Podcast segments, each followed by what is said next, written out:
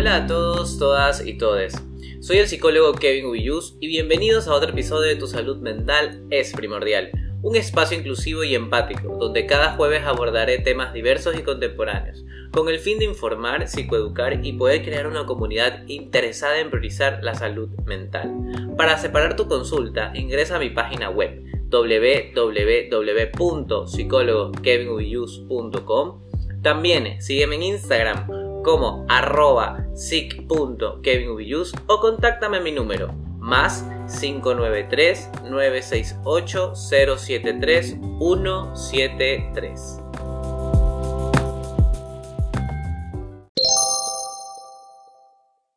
Hola a todos, bienvenidos a este nuevo episodio de Tu salud mental es primordial. Ahora voy a tener a un colega y amigo de invitado, el psicólogo clínico Diego Hernández. Graduado de la Universidad Católica, apasionado por entender y defender a través de la psicología a personas en estado de vulnerabilidad. Actualmente cursa una maestría en psicología forense. Tiene una amplia experiencia trabajando con adolescentes, adultos, jóvenes y también con mujeres víctimas de violencia de género y con adolescentes infractores de la ley. Actualmente brinda consultas en su consultorio privado en modalidad presencial o virtual Bienvenido, Diego, ¿cómo estás? Kevin, ¿cómo estás? Buenas noches. Qué gusto estar aquí. Muchísimas gracias por tu invitación. Qué bueno, qué bueno. Bueno, hoy tenemos el tema del psicodiagnóstico, ¿no? Como que estas conversaciones que se pueden dar entre profesionales y también de explorar este tema, porque me parece súper importante. ¿Qué opinas tú? Igual que tú, considero que es bastante importante porque un psicodiagnóstico nos puede, es una herramienta en realidad que nos permite orientar por dónde vamos a trabajar con el paciente. ¿Tú, qué, has pensado sobre este tema? Bueno, he pensado también que este tema es fundamental y es una herramienta para nosotros, ¿no? Es como ir leyendo con el discurso del paciente, con los signos, con los síntomas, qué puede presentar y a qué patología puede apuntar lo que él dice. Muchas veces llegan a los consultorios con diagnósticos como de una o dos consultas y es muy precipitado como que, ah, tiene depresión, tiene ansiedad, es bipolar, tiene trastorno, no sé, de, psicosis.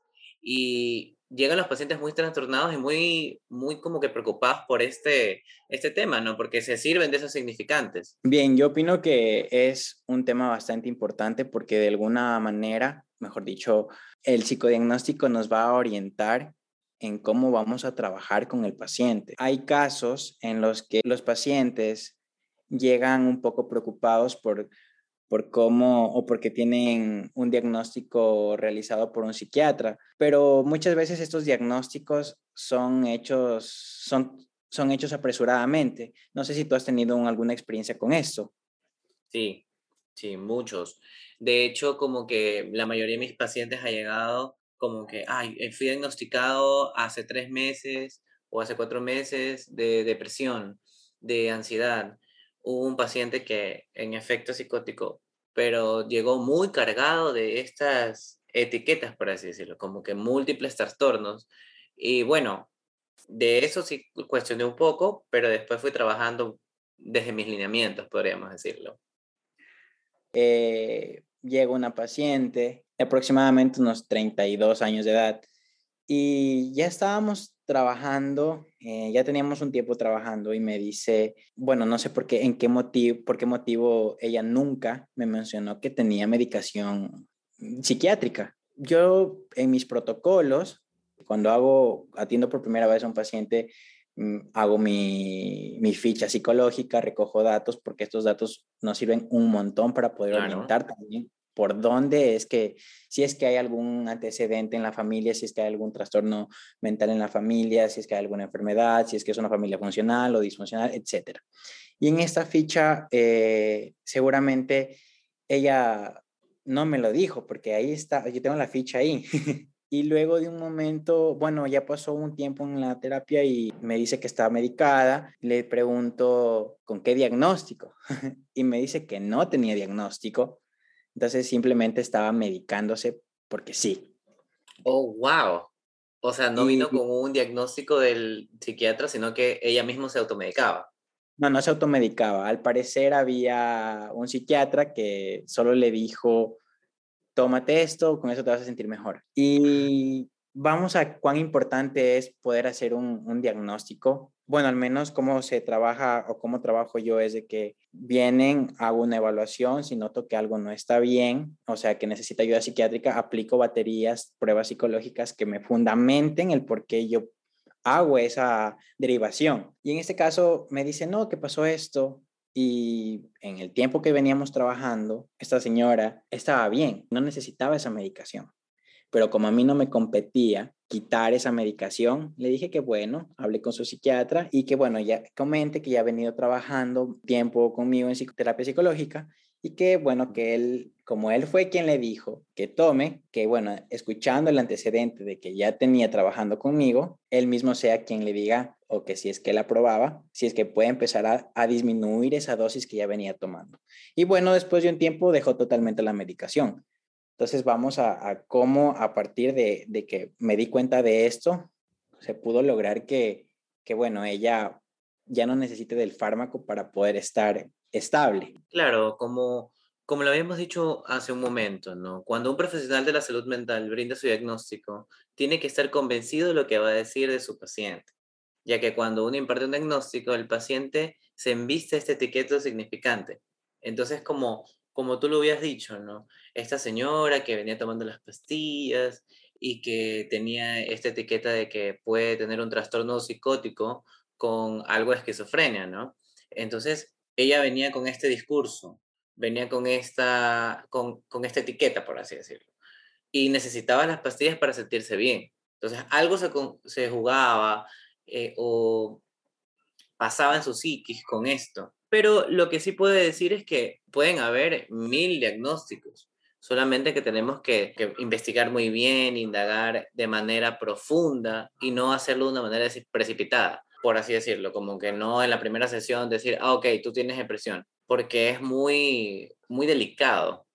¿Tú qué piensas? No, eh, coincido totalmente y también, como mencioné, creo que es también importante que nosotros al momento de poder o de tener un paciente al frente, es importante aplicar baterías o pruebas psicológicas, porque eso también nos orienta, nos orienta porque hay muchas veces en la que una persona en una primera sesión no te dice todo, ¿verdad?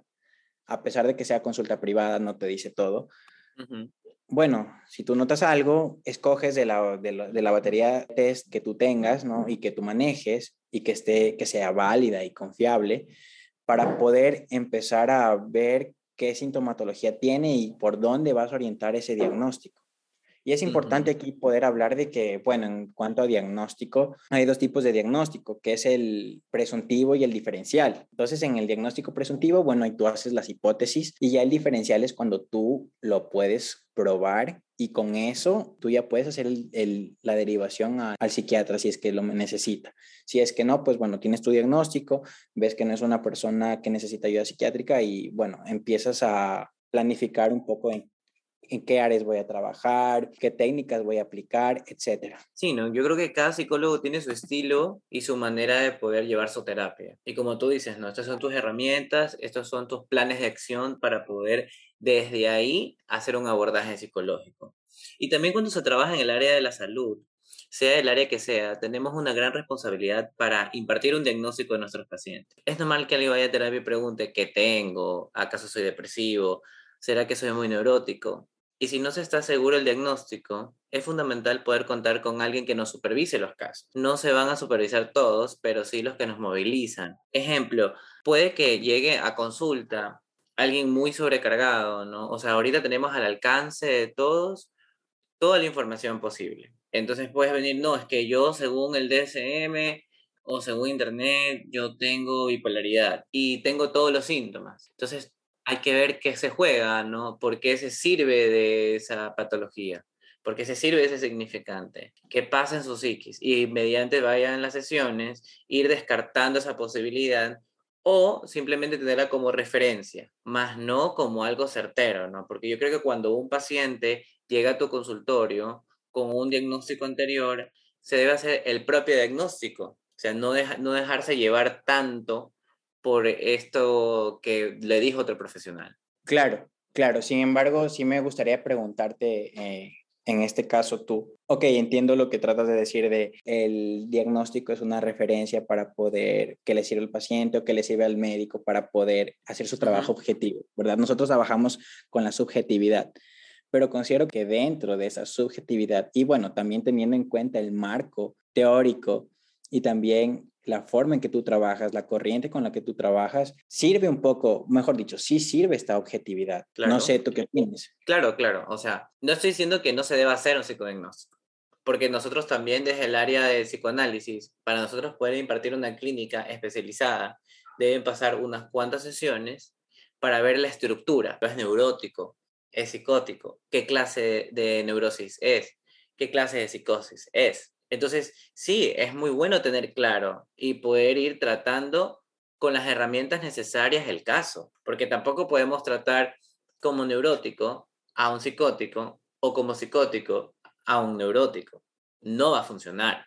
Y es como tú dices, sí, hay que impartir desde ahí, pero eso se va haciendo con las sesiones, ponte cuatro o cinco sesiones, por así ponerle. No es que sea un número exacto, porque en la primera o en la segunda puede aparecer algo que nos pueda dar una luz en el caso. Claro, siempre recuerdo a, a, este profesor que nos daba psicoterapia con orientación psicoanalítica. Había una parte en la que decía, uno en la posición de analista o de psicólogo, hay que adoptar o se puede tomar esta posición de hacerse el muerto, porque en esta hacerse el muerto pueden salir muchísimas cosas muy productivas para el avance o para el, para el avance de la sesión y, para, y con esto obviamente la mejoría del paciente. No sé si tú también lo escuchaste o lo viste. El hacerse el muerto. Lo puedo tomar como, no sé, como ser el objeto donde el paciente deposita sus malestares. Sí, podría ser, sí. O sea, cuando uno maneja el silencio y cuando uno hace una pregunta elaborada y casi que exacta para que se histerice el discurso de ese sujeto, ahí es donde el paciente va a ir hablando, ¿no? Y el inconsciente solito va apareciendo. Sí, sí, sí, definitivamente.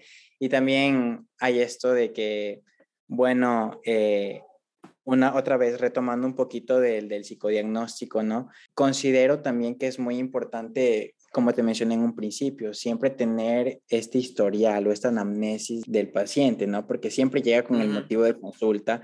También sabemos que tal vez atrás de ese, ese motivo de consulta hay uno latente que viene y abarca muchísimas cosas más. Y bueno, para esto yo creo que sí es necesario siempre, aparte de la escucha clínica y la observación, y las entrevistas, obviamente, también es importante la historia familiar, el contexto social, las relaciones familiares, sociales, los pasatiempos, si es que trabaja, bueno, la historia laboral, si hay alguna, si tiene alguna enfermedad o si alguien en su familia ha padecido algún trastorno. Y bueno, y a partir de estos datos, pues nosotros empezamos a formular distintas hipótesis. No sé qué, tú qué piensas.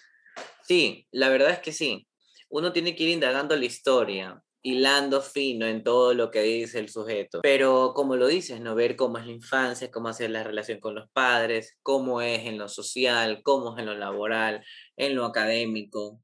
Eso también nos da pautas importantes para poder ir viendo su comportamiento y cómo reacciona frente a ciertos estímulos o situaciones. También con la base teórica que nosotros tengamos, o sea, independiente del marco teórico, nosotros tenemos herramientas que podemos utilizar como las baterías, como los tests, como las preguntas, las entrevistas y de ahí ir sacando, como tú dices, esta anamnesis y esta recopilación de datos del sujeto para poder ver cuál es la patología. Desde mi punto de vista, cuál es su estructura, cómo va su síntoma, cómo se compone su síntoma, cuál es la historia de este sujeto, qué hay detrás, cómo se manifiesta su inconsciente, etc. Claro, es básicamente, bueno, es muy parecido, bueno, yo lo veo desde otro punto de vista, que, bueno, ya tenemos toda esta información y luego qué vamos a hacer con las hipótesis que sacamos, ¿verdad?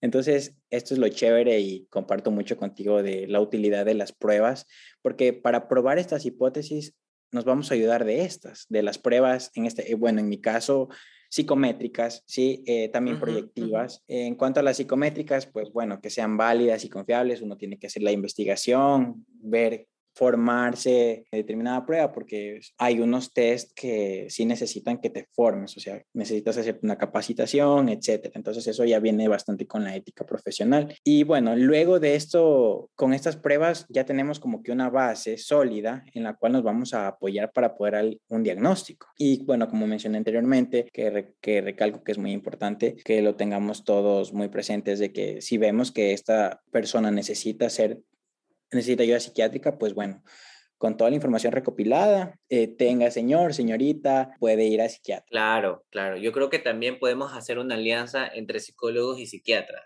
Hay casos que sí lo necesitan, independientemente de la estructura o trastorno, porque yo creo que en estos casos son súper delicados y también el desborde es extremo. Entonces, el hecho de dopar al cuerpo o de darle un medicamento para que pueda funcionar el sujeto o calmar su angustia es que ya este sujeto está en un desborde total y que la palabra o que la acción psicológica o el test que se ha impartido no hace su trabajo por completo, por así decirlo. Y es válido, hay casos que necesitan ayuda psiquiátrica. Es más, hacer esta alianza, ¿no? Tener comunicación con ese psiquiatra.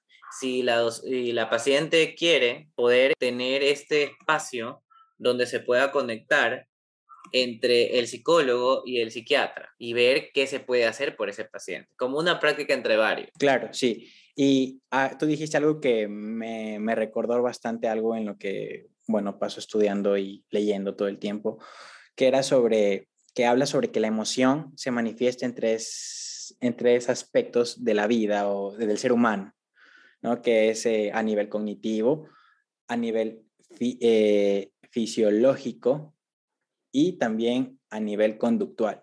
Entonces, chévere, nosotros como psicólogos sí podemos ayudar y en lo cognitivo y en lo conductual, ¿verdad? Pero lo fisiológico ya no.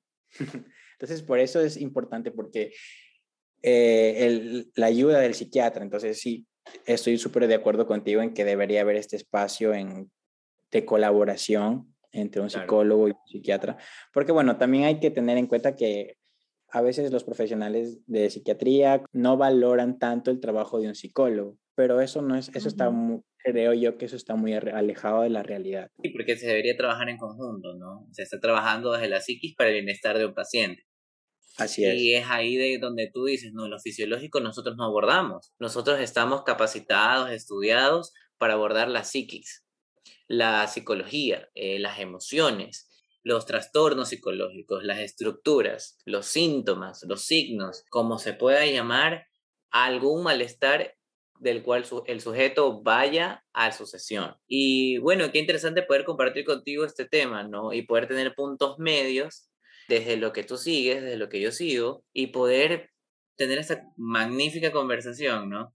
Te doy muchas gracias, Diego, por estar en este espacio, por ser invitado y estamos hablando para otras colaboraciones. ¿Qué te parece? Claro que sí, yo con muchísimo gusto. Kevin, una vez más, muchísimas gracias. Es un honor haber estado aquí. Cualquier cosa, ya estaremos en contacto. Bueno, Diego, ¿y dónde te encontramos? ¿Dónde estás ubicado? ¿Dónde está tu consultorio? ¿Cuáles son tus redes? Bien, me pueden encontrar en Instagram como arroba Diego Hernández y también por eh, WhatsApp eh, al número 099-6682-066.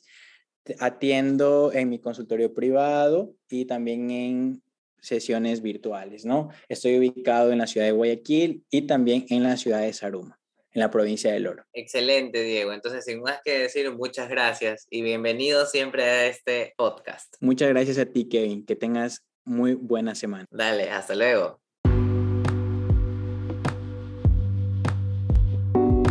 Este episodio llegó a su fin. Si te gustó, compártelo. Así vamos expandiendo la comunidad interesada por la salud mental y esperando que sea de ayuda para alguien.